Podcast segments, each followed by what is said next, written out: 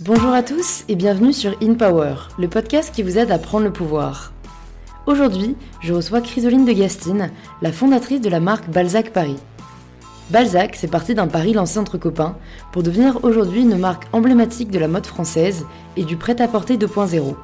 Comment Chrysoline et Charles, son associé et beau-frère, ont-ils réussi à transformer un pari d'amis en une réelle entreprise innovante et durable Quels ont été les obstacles rencontrés et comment Chrysoline a su les surmonter C'est ce dont on va parler dans cet épisode. On parle également de l'importance de savoir placer son énergie et de s'entourer des bonnes personnes pour avancer encore plus loin. Pour ceux que ça intéresse, j'ai également réalisé un court reportage bonus sur Balzac Paris, les coulisses de leur marque, leurs croquis et leur univers, disponible sur ma chaîne YouTube My Better. Je remercie aujourd'hui Little Player qui a laissé le commentaire suivant sur l'application Apple Podcasts. Chaque mardi, j'attends impatiemment le nouveau podcast de cette chaîne et je ne suis jamais déçue. Chaque épisode est une bouffée de fraîcheur, le petit bijou de ma journée des invités avec des personnalités singulières et des histoires passionnantes auxquelles chacun peut s'identifier. Ton message me touche énormément et merci vraiment d'avoir pris le temps de laisser ton avis sur InPower. Et je vous dis à tout de suite pour le tout nouvel épisode d'InPower. Bonjour Chrysoline et bienvenue sur InPower. Je suis ravie de te recevoir chez toi aujourd'hui. bienvenue chez moi du coup. voilà. Euh, ma première question, je me suis demandé, est-ce que tu t'imaginais créatrice de mode quand tu étais enfant? Pas du tout. Pas du tout. Euh, je sais pas. On m'a déjà posé cette question. Euh, ce à quoi j'avais répondu que je voulais être pédiatre enfant. Et je suis pas du tout pédiatre euh, actuellement. Et je pense que j'aurais pas pu l'être. Euh, donc euh, non, pas du tout. C'est vraiment venu euh, au fil des ans, au fil, au fil de l'aventure Balzac qui a commencé aussi en parallèle de mon métier de l'époque. Donc finalement, tout s'est fait très doucement et donc il n'y avait pas d'histoire prédéfinie ou en tout cas prédessinée. Ouais, tu t'es vraiment laissé aller par, par, le cours de la vie. Quoi. Et je crois que vous avez commencé en vendant des, des nœuds papillons, surtout donc exclusivement des nœuds papillons. Est-ce que c'était vraiment. Euh, toi, dès le début, tu pensais que tu allais faire que ça? Pourquoi vous avez choisi ce créneau-là en particulier? Alors, euh, en fait, on a lancé Balzac avec Charles et Victorien, euh, donc avec cette idée de faire de Balzac une marque de nœuds papillons, made in France sur mesure, c'est super important, parce qu'en fait, c'était le retour de nœuds papillons dans les vestiaires masculins et un petit peu féminins.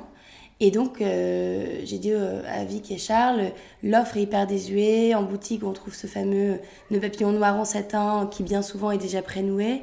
Mais finalement, j'ai pas le sentiment qu'il y ait une offre euh, hyper sympa sur le sujet.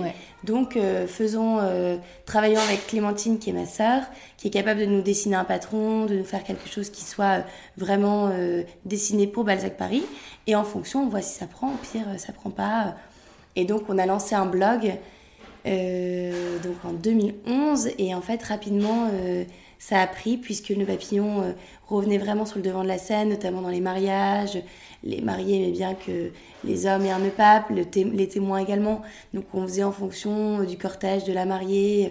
Et on avait déjà, si tu veux, commencé ce shopping très exclusif et surtout au plus proche de la cliente, puisque les clients venaient dans nos appartements parisiens euh, nous montrer les tissus qu'elles avaient choisis. Nous, en parallèle, on leur montrait les possibilités qu'on pouvait offrir avec l'idée d'un nœud papillon réversible.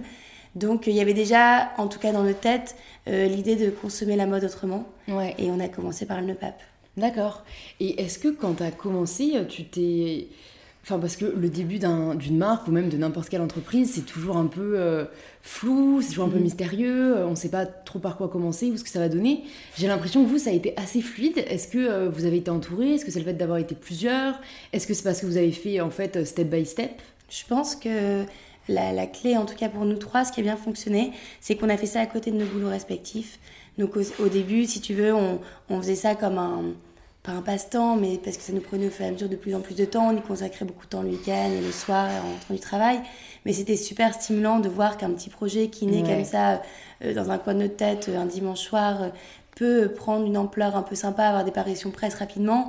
Si tu veux, l'engouement était tel que nous, on a été très motivés rapidement pour se donner à fond dans le projet. Et donc en 2014, se lancer à plein temps aussi dans l'aventure Balzac avec Charles notamment. Et, euh, et la chance qu'on a eue également, c'est de négocier une rupture conventionnelle avec nos boîtes de l'époque. Et donc forcément, ça te laisse une liberté d'esprit au moment de te lancer qui est telle que tu te dis, bon, je mets en, entre parenthèses, ce qui concerne le financier, en tout cas pour ma pomme, pendant deux ans, puisque j'ai la chance de toucher le chômage. Et j'en avais moi discuté avec Victor parce qu'on était mariés à l'époque. Et il m'avait dit, lance-toi, on fera en sorte que mon métier actuel puisse euh, couvrir le chômage euh, que tu as en moins par rapport à ton salaire. Enfin, donc ça, ça, offre quand même une très grande liberté d'esprit. Deux ans, c'est pas très long, mais c'est suffisamment long pour mener un projet qui existait déjà en plus. Donc on n'est pas parti from scratch en disant bon, on quitte nos boulots, on va lancer Balzac, ça va être une marque de prêt-à. Non, Balzac, ça existait déjà. Il y avait déjà des clients fidèles. On avait en tête de proposer la mode autrement. Donc le fait que tout soit assez fluide et que euh, on monte, comme tu dis, euh, les étapes step by step, je pense que ça nous a bien aidé euh, à être plus serein, d'être plus serein et cette tranquillité d'esprit, même si jamais monter sa boîte, il y a toujours énormément de choses à gérer. Et, T'es jamais tranquille. Ouais, mais c'est très C'est moins d'épines dans le pied, on va dire. Voilà, exactement. Et puis, je, en, en, parlant, je me rends compte aussi peut-être que ça a été malin de commencer par un produit qui ne demande pas énormément de tissu parce que du coup ça demande peut-être moins de financement euh, que, que de lancer mm. une collection d'abord. Parce que souvent ce qu'on entend euh, chez les entrepreneurs c'est euh, qu'ils ils osent même pas commencer parce qu'ils ils savent pas comment ils vont se, se, financer. Est-ce que vous-même vous avez été rechercher des financements extérieurs? Est-ce que ça a été uniquement self-funded? Alors nous on a au début on a tous les trois mis une petite somme dans Balzac qui était importante pour nous à l'époque, mais pas grand-chose quand on en parle aujourd'hui. Euh, donc ça nous a permis, si tu veux, d'acheter une machine pour Clem, ma soeur, pour qu'elle puisse faire les nœuds papes, acheter notamment les tissus. Mais en effet, comme tu dis, les tissus de, de nœuds papillons, ça nécessite pas des métrages immenses. Tu peux acheter 50 cm, 1 mètre, et tu peux faire beaucoup de nœuds papillons. Et c'est vrai que Clem, elle avait en tête vraiment de composer. Le nœud pape était fait sur mesure, donc si tu veux, elle pouvait le placer en fonction d'utiliser le plus de métrage possible. Donc euh, évidemment, le papillon, euh, ça nous a aidé à nous lancer et le faire de manière intelligente. Euh, par contre, le nœud papillon, c'est aussi un produit qui est très niche. Donc tu touches l'homme, tu touches pas la femme, enfin, tu touches une catégorie de femmes à un moment, à un instant T qui ont envie de porter des papillons, mais pas tous les jours.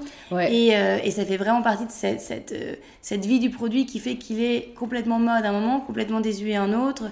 Et aujourd'hui, dans les mariages, tu regardes, tu as beaucoup de cravates et assez peu de nœuds papillons.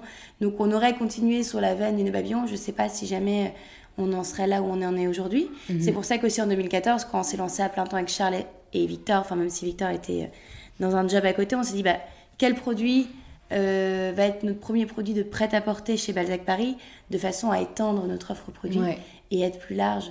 Et donc, vu que c'était le, le sweatshirt qui était sur le devant de la scène à cette époque, c'est pour ça qu'on a lancé le sweatshirt, euh, notamment littéraire.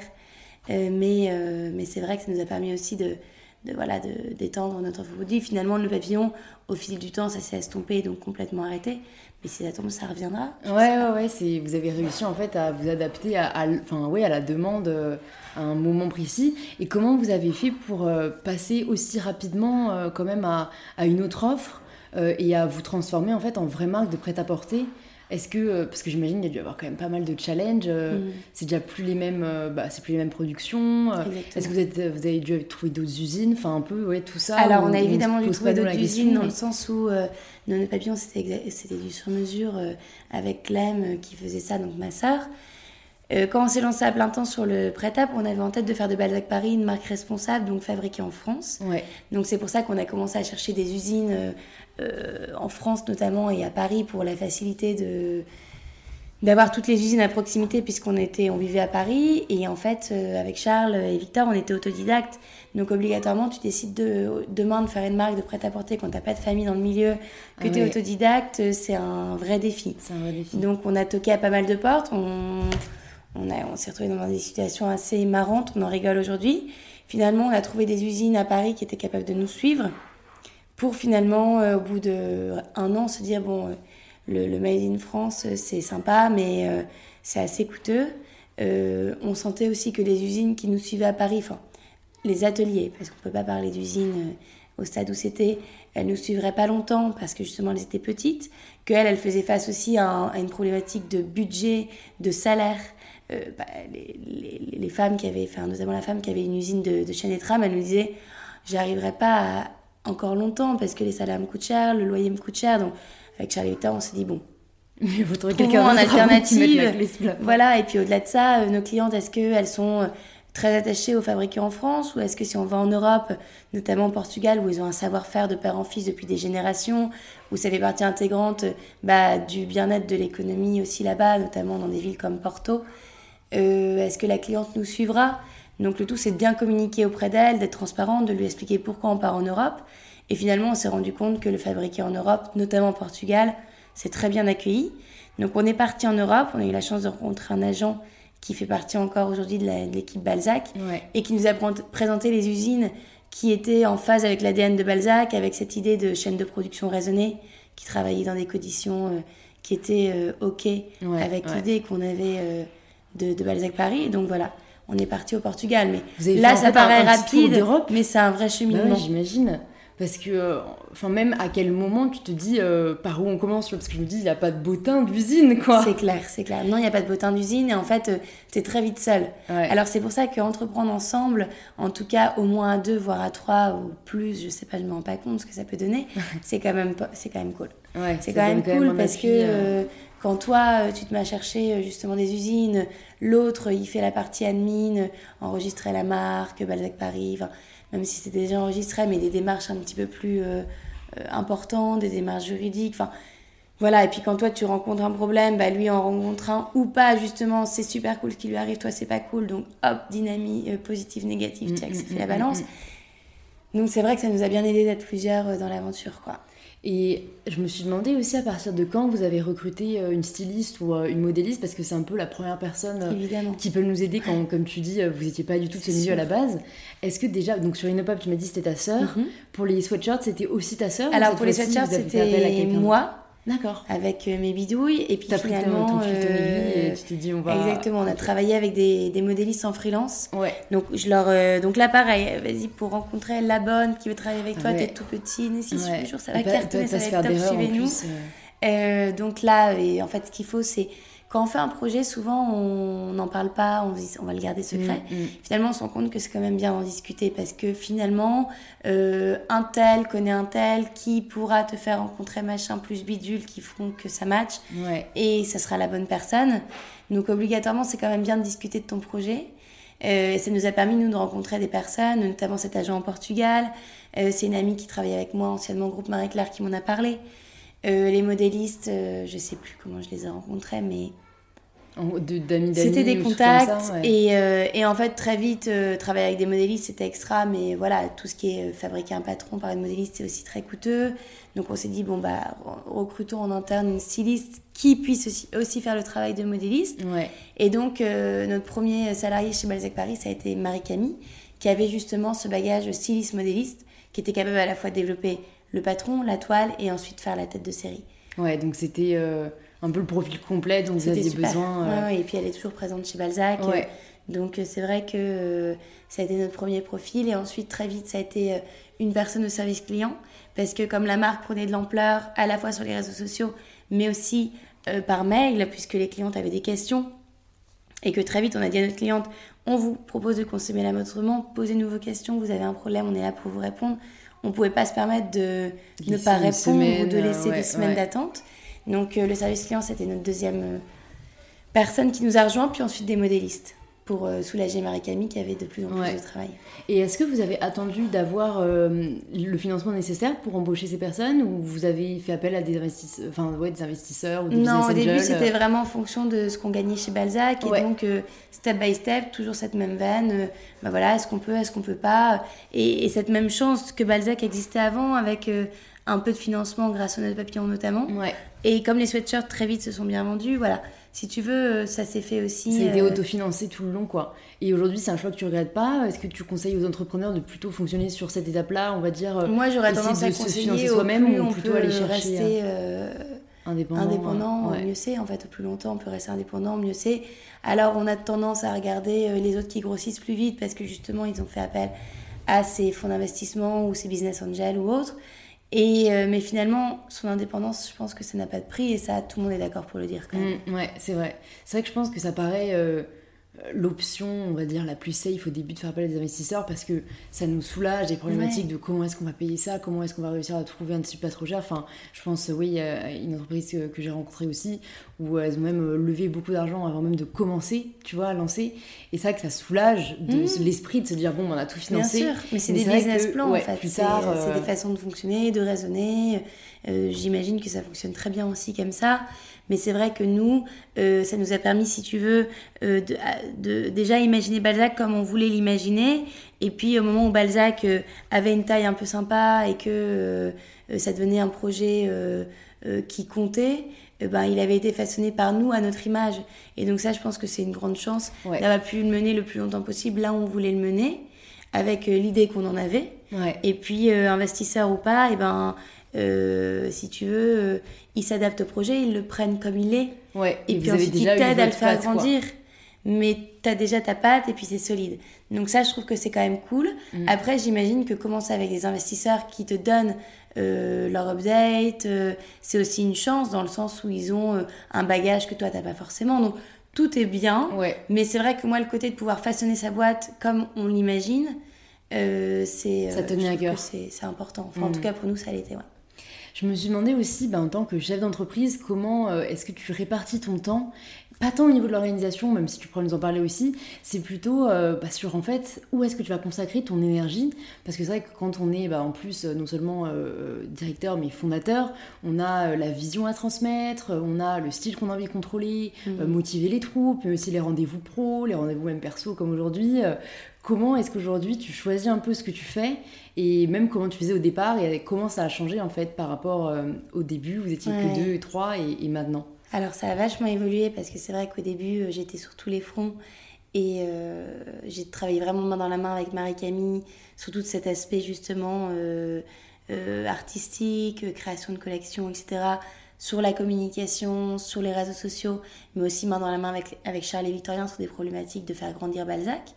Euh, donc tu as vraiment le sentiment d'être sur tous les fronts, mais c'est quelque chose que je pense quand tu décides de créer ta boîte, tu aimes bien faire et presque tu as du mal à lâcher quand tu peux embaucher parce que c'est très stimulant de pouvoir avoir un œil sur tout. Après, aujourd'hui, ce qui est extra dans le fait d'embaucher, c'est que tu peux avoir des profils qui sont meilleurs que toi et qui peuvent, eux, t'apporter des choses auxquelles tu n'auras pas pensé. Moi, je me suis toujours dit, le jour où on peut embaucher chez Balzac, il faut vraiment qu'on aille euh, chercher des personnes qui viennent nous donner euh, des compétences qu'on n'avait pas justement avec Charles.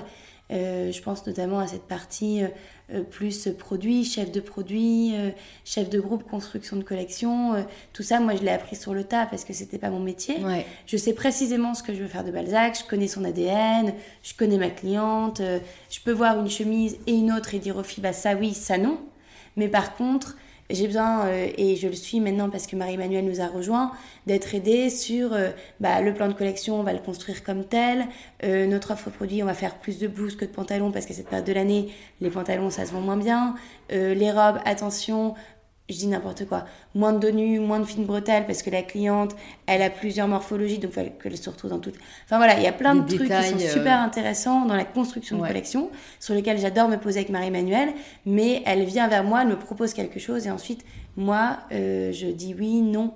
Donc si tu veux, aujourd'hui, en plus d'être euh, plus dans ce rôle de manager, parce que finalement, aujourd'hui, je suis plus un manager, j'ai quand même vraiment le rôle de directrice artistique parce que euh, je sais ce que quel ton je veux donner à ma marque. Donc euh, c'est génial d'à la fois euh, motiver les équipes, de voir que les équipes peuvent aussi se faire challenger par d'autres personnes que toi avec une autre vision des choses. Je trouve que ça c'est chouette pour elles comme pour moi. Ouais. mais c'est vrai que le métier d'entrepreneur, il évolue considérablement au fil du temps. Et il y a aussi autre chose, c'est que moi, j'ai un profil littéraire. Euh, j'ai fait euh, un bac L, ensuite j'ai fait un, un DUG en médiation culturelle, puis une école de com.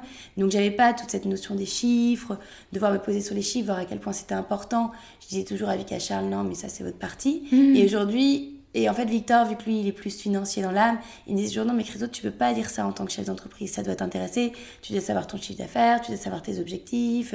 Et en fait, aujourd'hui, je me rends compte que ça y est, ça m'intéresse.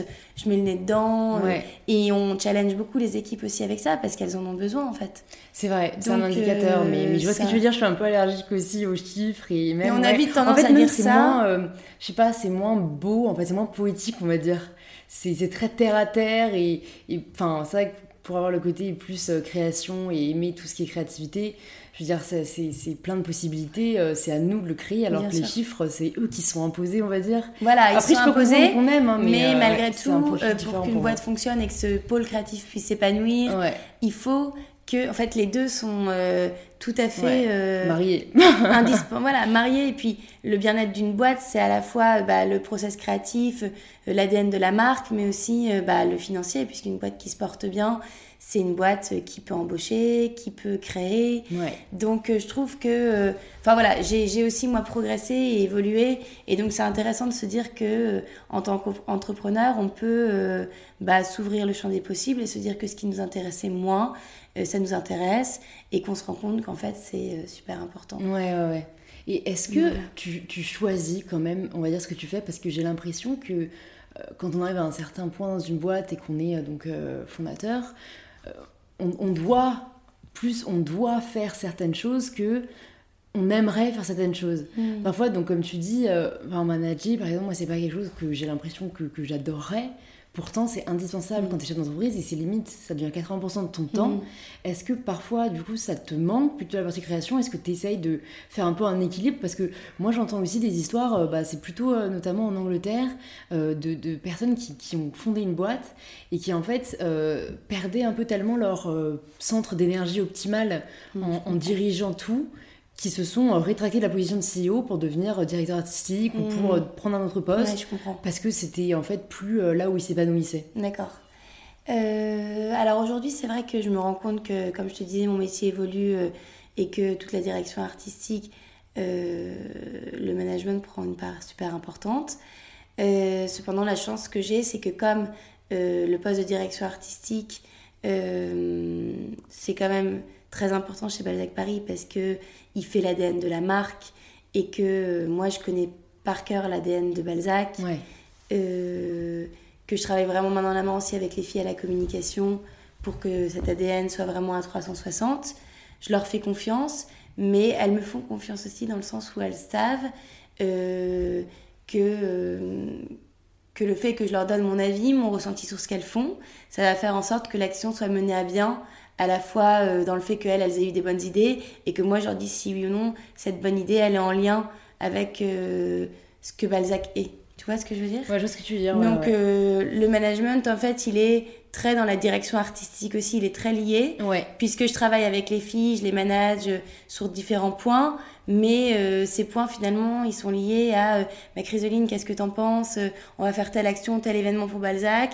Euh, ok, on va le faire parce que c'est super, euh, la cliente va s'y retrouver. Donc, si tu veux, je continue à être très dans l'opérationnel avec elle, dans la réflexion. Et donc, mon rôle de manager, il est vraiment très opérationnel. Donc, c'est ce qui se fait que, euh, que j'adore euh, ce- ce- cette double position et qu'aujourd'hui, j'ai pas ce ressenti que peuvent avoir certains chefs d'entreprise. Ouais. Mais que je comprends complètement qu'un jour on puisse se dire mince, en fait je faisais ça, c'était juste génial et c'est ce pourquoi j'avais entrepris. Mm. Et je me retrouve à manager des gens en permanence Mm. euh, alors que finalement je suis pas un bon manager.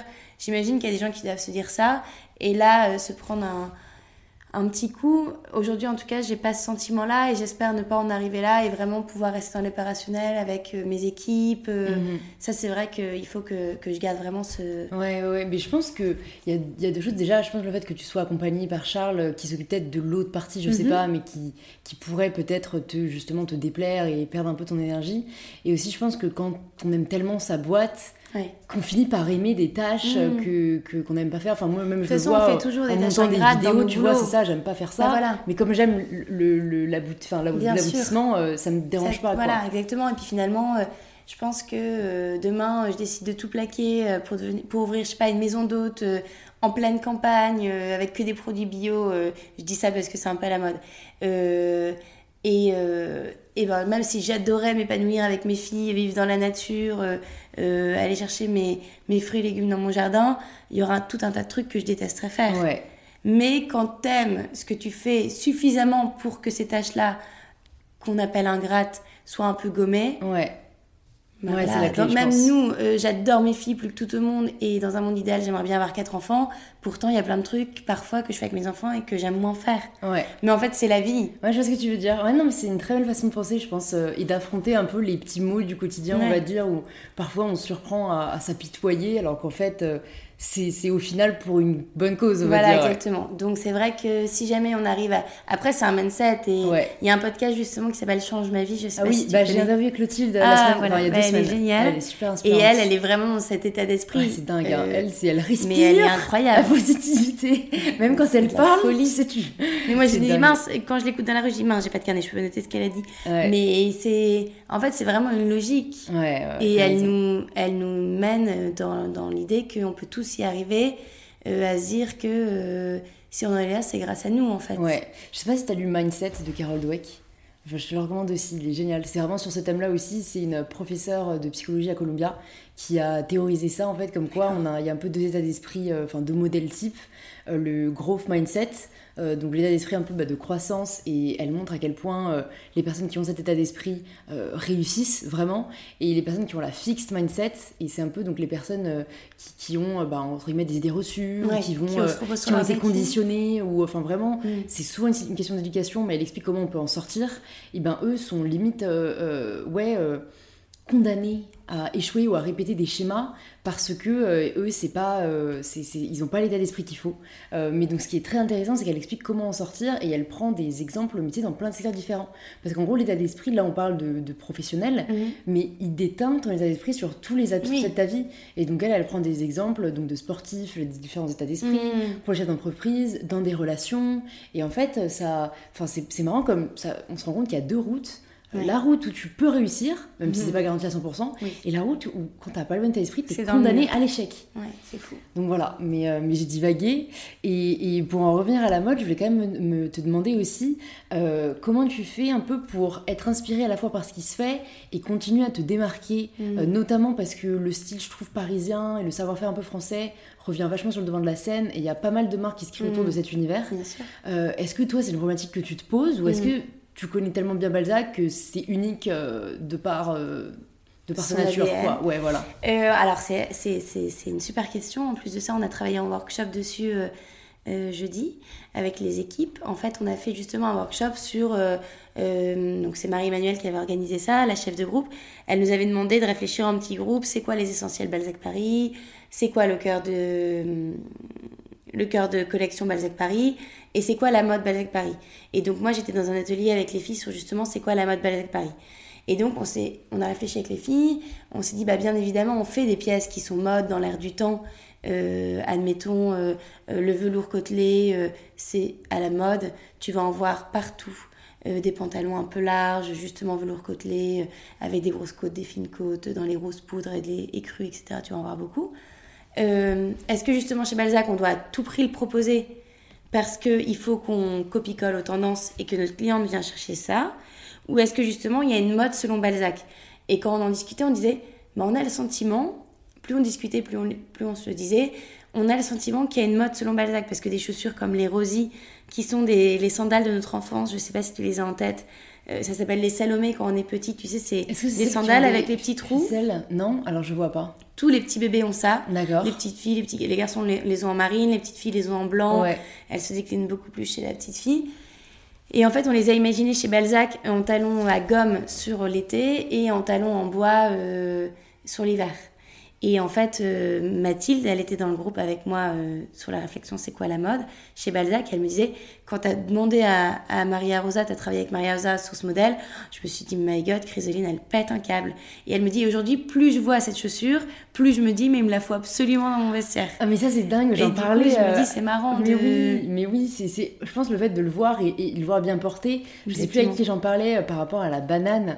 Je veux dire, moi, la banane, c'était avec mes sœurs, euh, quand on avait 12 ans, euh, on, mais vraiment, Voilà. on se moquait des personnes qui avaient des bananes, on était là, mais c'est le truc, mais tu sais, du- de loser et tout.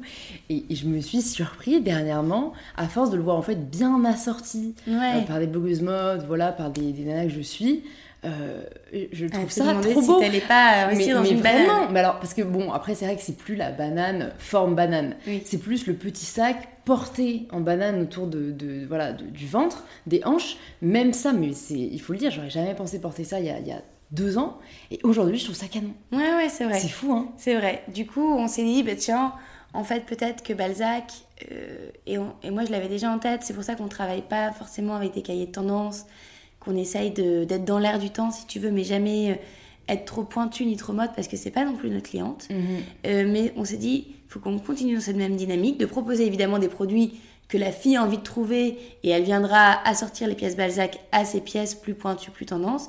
Mais malgré tout, il faut que vraiment on continue à proposer la mode selon Balzac, Mhm. donc plus une mode dans l'air du temps et que nous, euh, ce qui est notre force aussi, je pense, Ouais. d'avoir des, des pièces auxquelles que tu verras pas forcément chez le concurrent, que tu verras pas forcément dans les linéaires Zara également. Euh, parce que Zara, ils sont excellents sur tout ce qui est pointu en fait, tout ce qui est mode, puisque c'est euh, euh, les défilés, hop, tac, tac, en- euh, ouais. les, les filles travaillent en fonction. Donc obligatoirement, si tu veux, ça va très vite et euh, tout ce que tu veux trouver euh, à la pointe. alors si t'aimes la fast fashion, chez Zara, c'est l'idéal. C'est très voilà. très fast, hein, je trouve. Ouais, c'est Parfois, très, je très trouve que c'est en fait overwhelming.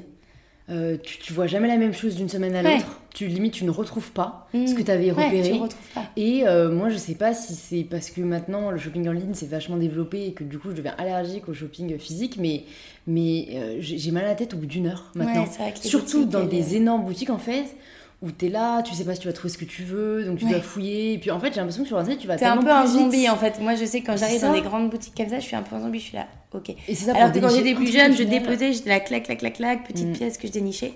Et puis il y a aussi, euh, nous, chez Balzac, mais on a vraiment envie de, de, de faire de, de la mode Balzac Paris une mode responsable. Donc ça, c'est vraiment une dynamique qu'on est en train de prendre euh, à 100%. On espère que pouvoir la prendre en tout cas un jour à 100%, parce que ça se fait pas comme ça du jour au lendemain, Ouais. on va être responsable, loin de là.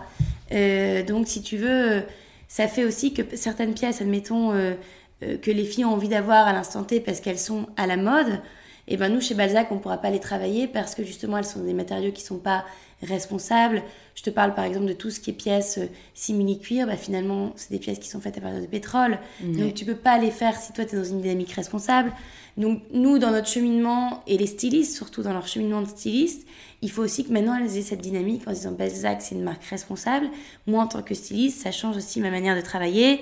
Euh, tel produit j'adore, je trouve ça génial, mais je vais pas pouvoir le faire chez Balzac parce que euh, bah, justement pour cette raison ce tissu n'est pas responsable. Ouais. Enfin voilà, donc ça modifie aussi notre façon de travailler chez Balzac Mm. et c'est super intéressant parce que ça nous met dans, un, dans une dynamique euh, et ça entraîne les équipes avec nous en disant voilà Balzac on veut être responsable, allez on y va tous ensemble et vous vous êtes obligés de vous y contraindre dans votre travail de tous les jours. Donc si tu veux, euh, il y a toute cette logique aussi responsable qui fait que ce sera toujours la mode à la Balzac entre guillemets Ouais. parce qu'on aura des contraintes aussi dans notre manière de produire. Et que vous avez un peu une vision supérieure à, à- à la tendance pure et simple, Exactement. Et je sais que au départ, donc vous lanciez des collections, euh, je crois, donc à effectif euh, limité ou Mhm. que vous faisiez des réassorts. Mhm. Est-ce que vous fonctionnez toujours comme ça aujourd'hui Et quand est-ce, enfin, est-ce que vous pensez à faire le switch ou quand est-ce que vous l'avez fait euh Alors on a toujours des collections tous les mois. Ouais. avec euh, des, vêtements qui sont, qui sont en édition limitée. On parle d'édition limitée parce que ce sont des chaînes de production raisonnées. Ouais. On n'a pas des chaînes de production de 10 000 exemplaires. Ça, c'est pas l'idée. Malgré tout, quand un produit fonctionne bien, euh, comme on est une marque très communautaire et qu'on place vraiment la cliente au cœur de nos actions et qu'elle est actrice de la marque, si jamais on a le sentiment qu'elle a envie de revoir euh, venir un produit, on va évidemment le reproduire. Ça peut ressortir dans un tissu ou pas, dans un tissu de nos stocks dormants dans les usines parce qu'on est vraiment dans une dynamique de zéro gâchis Ouais. et on a à cœur d'utiliser les, tis- les tissus restants. Donc, euh, donc voilà, et malgré tout, tous les mois, on, donne, on a 10 collections par an, dont deux collections responsables qui sont des collections où c'est les tissus restants dans nos usines. On rebondit sur les succès de la saison en cours et on va produire ces succès dans les tissus restants. Et on propose ces produits à prix plus doux parce qu'on part du principe que la cliente a déjà vu et la forme, que le tissu c'est un tissu de stock et que pour la cliente c'est toujours sympa d'avoir un petit discount sur ces, Ouais, ouais, sur ces ouais. produits. Donc, euh, Ok, et je me demandais comment est-ce que ça se passe en fait euh, pour vous, un peu le lancement d'une collection, parce que c'est quelque chose auquel on, ne pense pas forcément. Est-ce que vous commencez euh, ouais, par imaginer, est-ce que toi tu imagines du coup, voilà quelle histoire je raconter? Est-ce que vous fonctionnez plutôt par saison, mmh. par tendance euh, est-ce que du coup après c'est croquis, euh, proposition euh, au styliste et ensuite lancement Vous faites appel à votre communauté Enfin c'était quoi un peu le processus pour vous si, demain là on lançait la collection du mois prochain? Alors si demain on lance la collection du mois prochain, moi je donne une dynamique aux filles globale. Donc par exemple la dynamique pour l'automne-hiver c'était, j'avais dit aux filles, bah, c'est les salons littéraires. Les salons littéraires qu'est-ce que c'était à l'époque? Et qu'est-ce que ça serait aujourd'hui si on devait faire des salons littéraires Balzac Paris? Donc, si tu veux, elles se sont réunies entre elles, entre stylistes. Elles ont été dans, des lieux inspirants qui pouvaient leur évoquer justement ces salons littéraires. En fonction de ça, elles m'ont fait des propositions, des moodboards. Euh, les salons littéraires, qu'est-ce que c'était? Qu'est-ce que ça serait aujourd'hui? Si c'était des imprimés, qu'est-ce que ça serait? Si c'était des couleurs, qu'est-ce que ça serait? Elles me les proposent, on en discute. Elles me disent, bah voilà, nous, euh, Chrysaline, quand tu nous as dit euh, les salons littéraires, on a imaginé ça. Toi, qu'est-ce que tu avais en tête? Donc moi, je leur dis, en fonction de ça, on ajuste. Et une fois qu'on est OK pour les thèmes, donc là, par exemple, les salons littéraires, on a déterminé deux euh, grandes thématiques, euh, le cercle et les clans. On a estimé que les filles qui faisaient partie des salons littéraires, elles allaient intégrer des cercles, les cercles Balzac Paris. C'était des filles qui étaient vraiment euh, citadines, actives, mais qui se nourrissaient justement de ces cercles pour aller à la recherche de nouvelles idées ou, ou se faire, enfin, avoir des réflexions euh, à la fois sur l'art, la littérature ou bien d'autres sujets, l'environnement peut-être. Et euh, ces filles qui étaient euh, très actives, elles avaient envie aussi de se retrouver en famille. Donc ça, c'est la notion de clan dans leur maison de famille avec leur famille et que tout l'héritage qu'elles auraient eu euh, donc le cercle en fait ça a lieu en septembre-octobre et le clan en novembre-décembre. Tout cet héritage qu'elles auraient eu en septembre-octobre, elles l'emmènent avec elles pendant les fêtes de famille, elles le partagent en famille et en même temps elles retrouvent euh, euh, l'héritage de leur grand-mère, les vieilles pièces, parce que nous chez Balzac on adore tout ce qui est vintage notamment et on le retravaille beaucoup. Donc elles vont retrouver les blouses de leur grand-mère, les manteaux de leur papa qu'elles adorent mettre justement, ou les gros pulls hommes qu'elles vont mettre.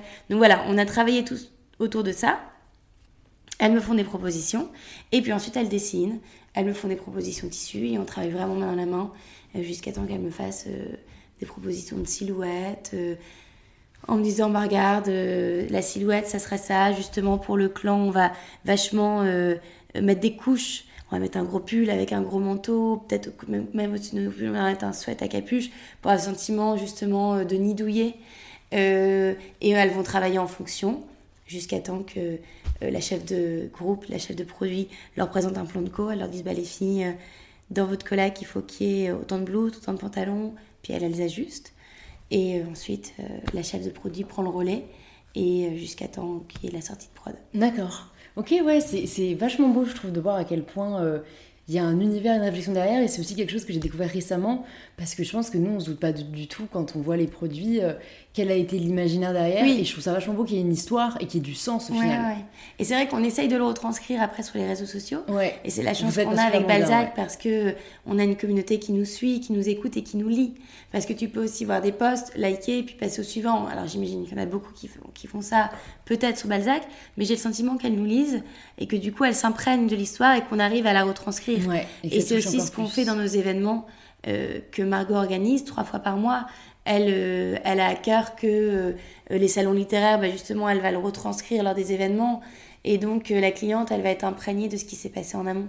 Donc, ça, c'est vrai que c'est intéressant. Mhm. J'ai deux petites dernières questions pour toi, Chrysoline. La première, qu'est-ce que tu aurais aimé savoir avant de commencer? Ah, C'est une bonne question. Qu'est-ce que j'aurais aimé savoir avant de commencer? J'aurais aimé savoir que finalement, quand on commence à grossir,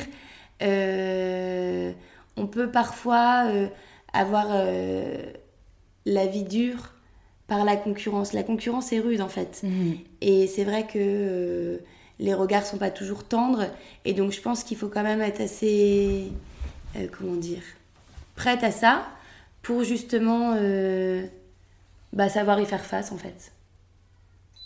Savoir y faire face et, et avoir suffisamment de recul pour dire que finalement Balzac Paris, c'est une aventure extra et que c'est évidemment mon bébé, le bébé de Charles et de Victorien, et que on se donnera toujours à 200% dans cette aventure, mais avoir du recul pour se dire qu'en fait, euh, enfin en tout cas moi j'ai le sentiment que euh, finalement ma priorité ça reste quand même ma famille, et que si jamais il y en a qui euh, nous mènent la vie dure et que c'est pas toujours facile de d'avoir une entreprise, bah, il faut toujours se, un peu se recentrer sur ses priorités. Ça, ça, doit être difficile, je pense, quand on est entrepreneur, de pas associer sa vie complètement à sa boîte.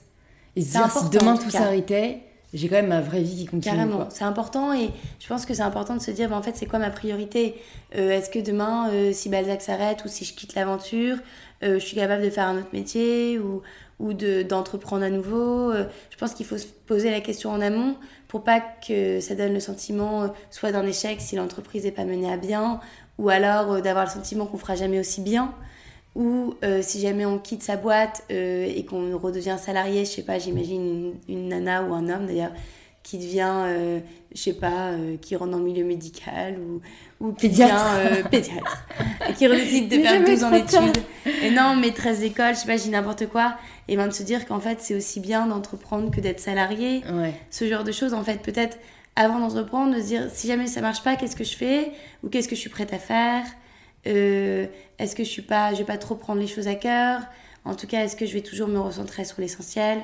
Ça, c'est bien peut-être de se poser la question avant, je pense. D'accord. Parce que c'est pas toujours. Et même pendant peut-être. Hein. Pendant et en fait, c'est mm. vrai que euh, nous, enfin voilà, on dit toujours, on est une marque communautaire, c'est génial parce que bah, la cliente est au cœur de l'action, elle est actrice de la marque, mais en fait, elle est aussi au cœur de l'action, de la critique. Mm. Donc, si elle a envie euh, de nous désinguer sur les réseaux sociaux ou nous envoyer des messages hyper négatifs euh, qui peuvent faire mal au cœur, elle le fait mm. et, et c'est pas toujours bienveillant. Donc, ça, je pense qu'il faut aussi se dire, bah voilà, je vais recevoir ça, mais finalement, même si jamais il va être écrit euh, Chrysoline ou quelqu'un de l'équipe, je le prends pas personnellement. Euh, je prends du recul par rapport à cette histoire et, parce que ça peut arriver en fait. Ça peut carrément arriver mm. et ça arrive, hein, je vais pas dire le mm. contraire. Mm. Ma dernière question, ce serait euh, cela signifie quoi pour toi prendre le pouvoir de ta vie? Bah justement, prendre le pouvoir de, de ma vie, c'est c'est ce que Clotilde, je pense, aide à faire avec son histoire de Change ma vie. C'est de se rendre compte qu'en fait, elle le dit mieux que moi, mais euh, la couleur de nos yeux, euh, la forme de notre nez, euh, à part si on décide de faire de la chirurgie esthétique, n'est pas quelque chose que l'on peut changer, alors que ce qu'on ressent, c'est quelque chose sur lequel on peut travailler. Et donc, si jamais on a le sentiment de. Enfin, par exemple, on va dire, moi, toute ma vie, maman, elle m'a dit que j'étais quelqu'un d'hyper stressé. je me souviens quand j'avais justement des rendez-vous de pédiatre, de médecins, j'entendais même qui disaient à côté Non, mais Chryso, elle est hyper stressée. Et ben, en fait, je peux me dire Bah non, euh, on m'a dit toute ma vie que j'étais hyper stressée, mais en fait, je suis pas hyper stressée. Je vais euh, changer ça, en tout cas essayer, et, euh, et je vais plus être quelqu'un d'hyper stressé. c'est pas facile, hein. Mm. mais je pense que c'est ça, prendre le pouvoir de sa vie, c'est se rendre compte qu'une idée reçue qu'on nous a répétée toute notre vie, ou alors je suis nulle en anglais, par exemple, moi je suis nulle en anglais. je parle pas bien anglais. Maintenant, en fait, je suis pas nulle en anglais parce que ça, je peux le changer. Je peux devenir forte en anglais voilà, plein de trucs qui font qu'aujourd'hui c'est au cœur de tous les, les, sujets et c'est un sujet qui est vraiment sur le devant de la scène, la psychologie positive.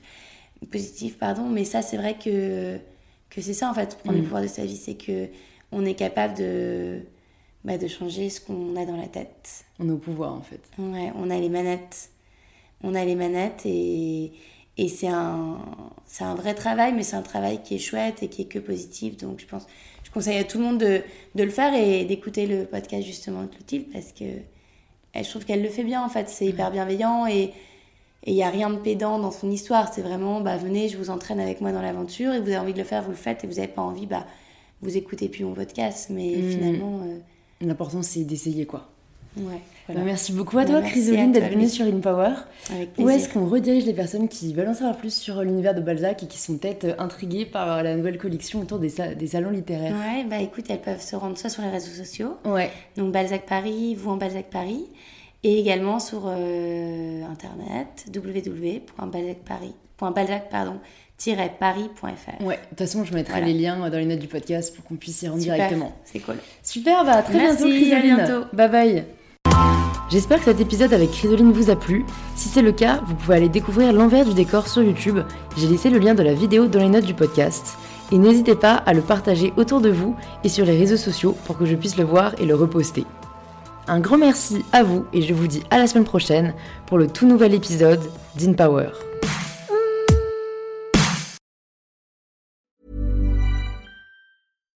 When you make decisions for your company, you look for the no-brainers. And if you have a lot of mailing to do, stamps.com is the ultimate no-brainer. It streamlines your processes to make your business more efficient, which makes you less busy. Mail checks, invoices, legal documents, and everything you need to keep your business running with stamps.com. Seamlessly connect with every major marketplace and shopping cart. Schedule package pickups and see your cheapest and fastest shipping options from different carriers. With rates up to 89% off USPS and UPS rates. And with the stamps.com mobile app, you can take care of mailing and shipping wherever you are. Make the same no-brainer decision as over 1 million other businesses with stamps.com. Sign up with code program for a 4-week trial plus free postage and a free digital scale. No long-term commitments or contracts. That's stamps.com. Code program.